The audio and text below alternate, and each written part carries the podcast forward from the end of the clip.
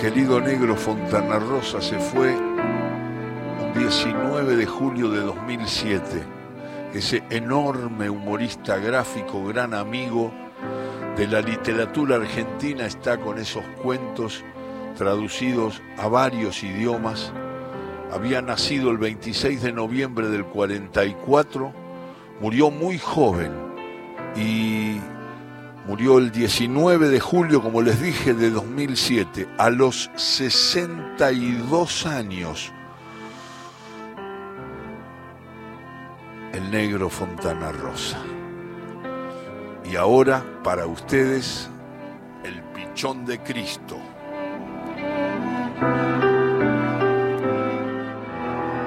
Te cuento, macho, la macana la hicimos nosotros, nos largamos a hablar, ¿viste? A farolear, nos agrandamos. ¿Y querés que te diga? Al Pepe. Porque después de todo nosotros no le habíamos ganado nunca. Empatamos los dos partidos y fueron partidos parejos, ¿viste? Estaban para cualquiera, pero yo no sé. Hubo gente que empezó a decir que nosotros éramos mejores, que ellos iban primeros de tarro, que nosotros la hacíamos de trapo y nosotros nos entusiasmamos, agarramos el bochín y sabés, es la grande, viejo, la grande. Entonces ellos se engranaron e hicieron la justa, porque la verdad que estuvieron bien. Y un día llaman por teléfono al club, hablan con el tordo y le dicen que querían jugar con nosotros ya fuera del campeonato, que querían jugar con nosotros, que al domingo siguiente que terminara el campeonato hiciéramos un partido en cancha nuestra, en cancha de ellos, en cancha neutral o donde se nos cantaran las pelotas. Mirá vos, nos relajaron. Me acuerdo que el tordo vino todo asustado a donde estábamos entrenándonos y a decirnos, ¿y qué iba a hacer? ¿Y qué íbamos a hacer? Teníamos que agarrar viaje, no nos íbamos a ir al mazo después de todo el lío que habíamos armado, ¿te imaginás? Pero la verdad es que nos pegamos un susto bárbaro, porque decíamos esto, ¿sabes qué? Nos deben querer pasar por arriba. ¿Sabe el hambre con que nos debían estar esperando? Además ellos estaban agrandados porque salían campeones. La gente los seguía por todos lados. Nos querían matar. Así que te imaginás, cuando viene Lópezito, el preparador físico, a decirnos que el Pacú, nuestro arquero, se había lesionado, nos queríamos morir. El Pacú será medio loco, pero es un arquerazo. Es el mejor arquero de la liga, de eso no te quepa ninguna duda. Y se nos viene a lesionar un día antes del partido con estos.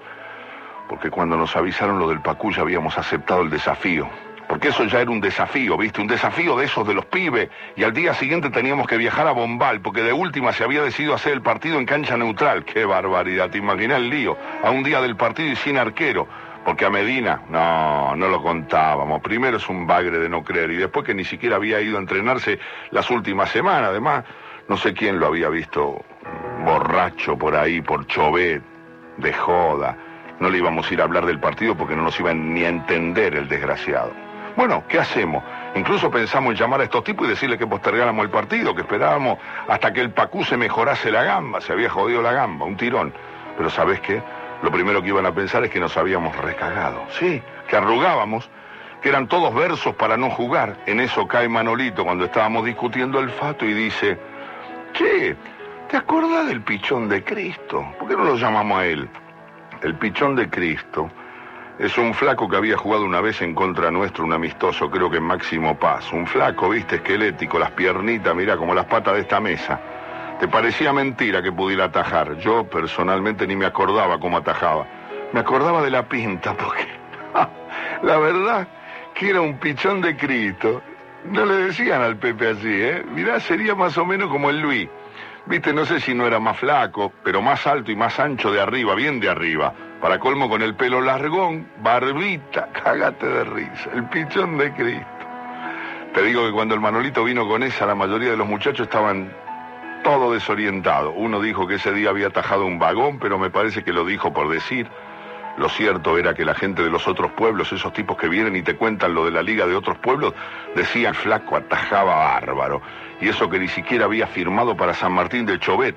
Sabíamos que estaba ahí, pero no sabíamos si había firmado o no como era el día del partido, y veíamos que se nos hacía la noche el pato y el hijo del pato cazaron la picá y se mandaron para Chové a traerlo al niato. Empezaron a gritar, pichón, pichón, y salió el tipo.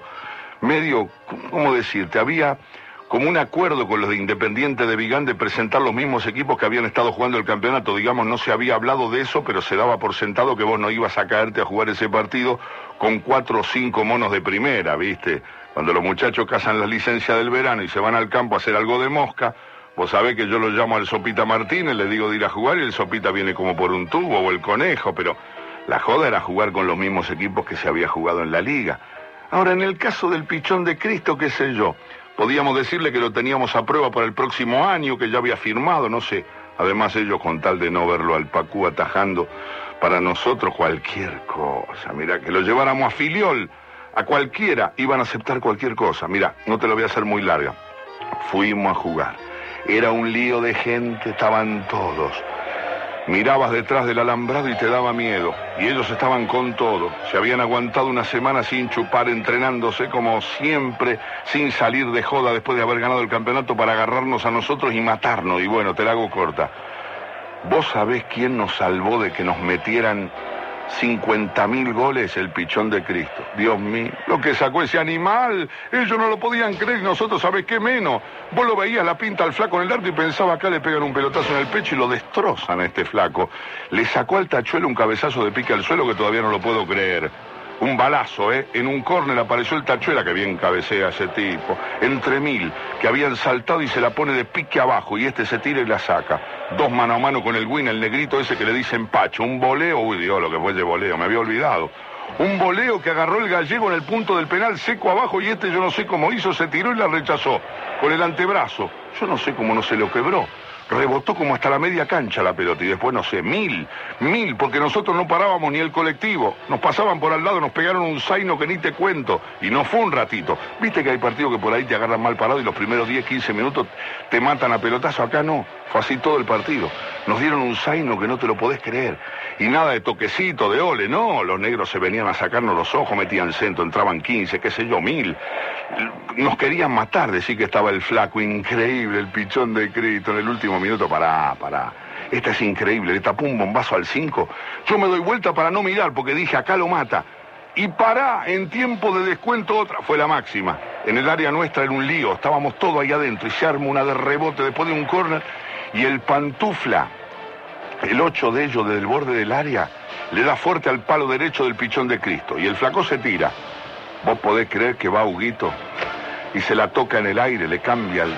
Le pega, ¿viste? Le pega en la cadera al Huguito, que había cerrado y le cambia el palo al pichón. Y yo la había adentro, ¿viste? La había adentro, porque el flaco ya se había tirado, estaba en el aire cuando Hugo le cambió el palo.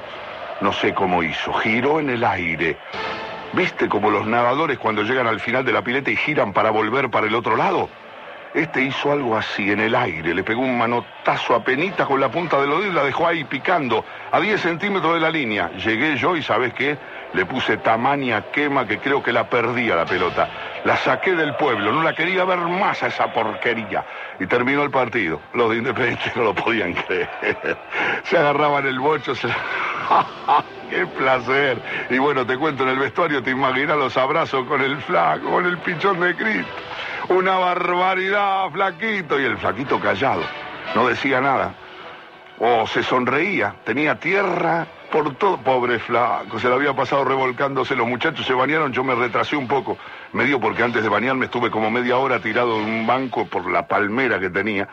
Y además me habían pegado un puntín acá detrás del muslo, que cuando se me enfrió el músculo me dolía terrible. Después me bañé y me empecé a cambiar. Fue en eso que lo veo al flaco que sale de la ducha y vos sabés que fue raro, porque venía con la toalla atada a la cintura, en hojotas, y en eso pasó por debajo de una ventanita donde entraba el sol, y el sol le dio en la cabeza, viste, y se le formó como una aureola. ¿Sabe qué pienso? De ese vapor que te sale del cuerpo cuando terminas de bañarte, lo estaba mirando cuando veo que tenía las palmas de la mano lastimada el tipo, las dos. ¿Qué te pasó? le dije. ¿Dónde? me dice. En las manos. Ah, me pisó el 9, me dijo así esquivo. Me pareció raro, ¿viste? Porque me acordaba que el flaco, el pichón había atajado con guante. Después le biché un raspón bastante fulero por acá en las costillas. Pero parecía un raspón viejo de algún otro partido. Después el flaco se cambió rápido como si estuviese apurado. Pero vos sabés que me dio la impresión de que no quería que yo le hiciera más preguntas. ¿Y sabés lo que se me ocurrió pensar? Eso es lo que te quería contar. ¿Sabes qué me ocurrió pensar? Mirá, que uno a veces es tarado, ¿no? Porque por ahí el tipo es un tipo tímido y nada más, pero pensé, este flaco no andará en alguna fulería, no andará en algo fulero y no quiere parlarla demasiado. ese que a uno se le ocurre. Mirá cómo es uno de jodido. Después de todo, después el flaco, el pichón se fue, no lo vi más. No, lo buscamos, Me acuerdo durante toda la semana para ver si no quería filmar para nosotros. No lo encontramos. Después volvió el Pacú y ya nos olvidamos del asunto.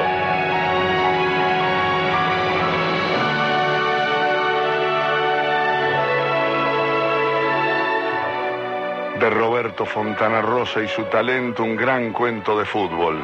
El Pichón de Cristo.